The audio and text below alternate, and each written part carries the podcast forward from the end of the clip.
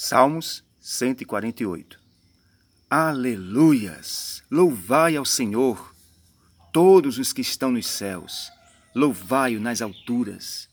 Louvai-o vós todos os seus anjos, louvai-o vós todos os seus exércitos celestiais, louvai o sol e lua, louvai vós todas as estrelas brilhantes, louvai vós os mais altos céus e vós águas que estáis acima do firmamento, que eles louvem o nome do Senhor, porquanto ele ordenou e foram criados. Ele os estabeleceu para todos sempre, ao promulgar uma lei que não passará. Louvai ao Senhor todos os que estão na terra, peixes do mar e das profundezas dos mares, relâmpagos, granizo, neve, neblina, vendavais e tempestades, todos aqueles que obedecem à palavra do Senhor, montanhas e todas as colinas, árvores frutíferas e todos os cedros, feras e todos os rebanhos domésticos, répteis, aves que voam e todos os demais seres vivos, reis da terra, povos, governantes, magistrados da terra, moços, jovens, pessoas da terceira idade, crianças, que todos louvem o nome do Senhor, pois o seu nome é o único sublime. Sua majestade está acima da terra e dos céus. Ele ortogou a glória e o poder ao seu povo e tem recebido louvor de todos os seus fiéis. Dos, do povo israelita, povo a quem ele tanto ama. Aleluias! Bendito seja o nome do Senhor. Neste salmo, o Espírito Santo de Deus, que inspirou o salmista, conclama a toda a criação a se juntar em um só coral de adoração e louvor ao Deus eterno e Criador. O salmo é um decreto da parte do Rei dos Reis para todos indistintamente. Afinal, toda a criação deve honrar, louvar e ser grata àquele que, através da sua poderosa palavra, trouxe tudo à existência o haja de Deus, principalmente nós seres que respiramos este maravilhoso fôlego de Deus, chamado fôlego da vida, descrito em Gênesis. E Deus soprou o fôlego da vida nas narinas do primeiro homem que havia feito. O final do Salmo 150 diz claramente: Todo ser que respira, louve ao Senhor. Vejamos mais de perto o que este salmo quer dizer. O decreto celestial é proclamado primeiro nas regiões celestes. Versículos 1 e 4. Louvai-o vós todos os seus anjos, louvai-o vós todos os seus exércitos celestiais. Por isso, o decreto de adoração diz o motivo porque todos devem louvar, no versículos 5 e 6 que eles louvem o nome do Senhor, porquanto ele ordenou e foram criados. Ele os estabeleceu para todos sempre, ao promulgar uma lei que não passará. A partir do versículo 7, o decreto está de, de, direcionado à terra.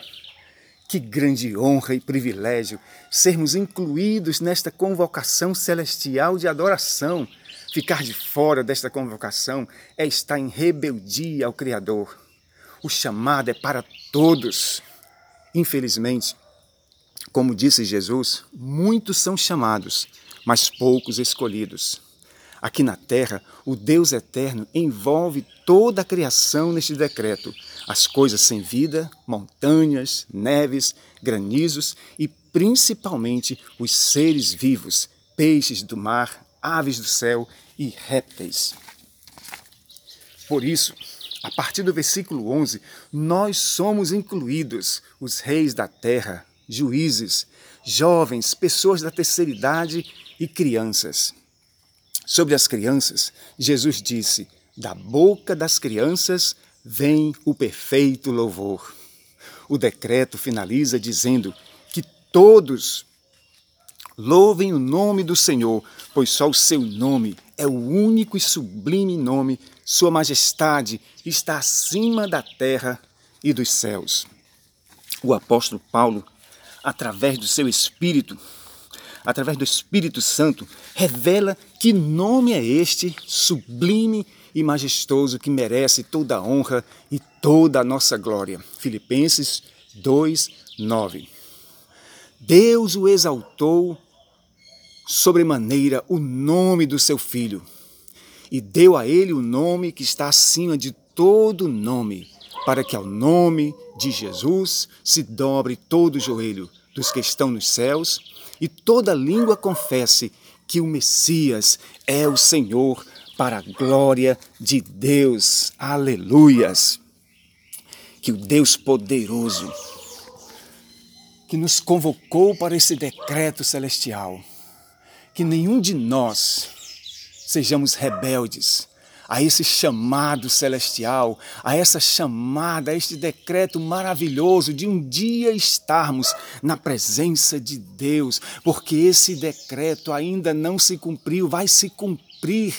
Deus deu a João no capítulo 7 de Apocalipse, a partir do versículo 7, a visão deste decreto sendo cumprido. Vejam, meus irmãos, em seguida olhei e diante de mim descortinava-se uma grande multidão, tão vasta que ninguém podia contar, formada por pessoas de todas as nações, tribos, povos e línguas. Eles estavam em pé diante do trono do Cordeiro de Deus, Jesus, vestidos com túnicas brancas, empunhando folhas de palmeira e proclamavam com grande voz: A salvação pertence ao nosso Deus, que se assenta no trono e ao Cordeiro.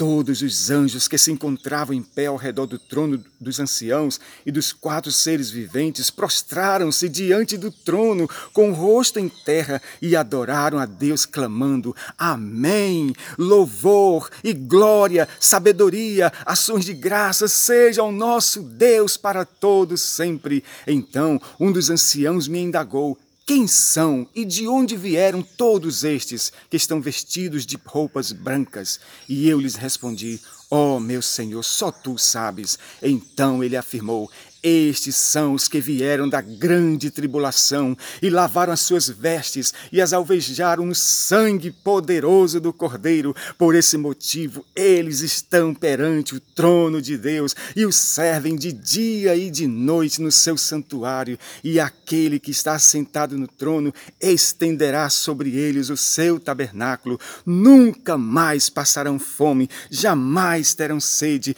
não os afligirá o sol, nem tampouco qualquer nem tampouco qualquer lua, pois o cordeiro que está no centro do trono será o seu pastor. Ele os conduzirá às fontes das águas da vida, e Deus lhes enxugará dos olhos toda lágrima. Ó oh, poderoso Deus, pela fé eu já estou lá, juntamente com esta multidão de salvos que um dia ouviram o convite, que um dia, um dia ouviram o vinde a mim de Jesus Cristo Deus maravilhoso, não deixa nada, nem ninguém me atrapalhar, Senhor, de estar um dia neste grande, imenso coral de salvos nas alturas. Oh, Deus, eu oro por cada um que ouviu esta palavra. Deus, fortalece, anima, levanta, coloca fé, meu Deus, nos corações, ó oh, Deus, faz a nossa mente ir para o futuro,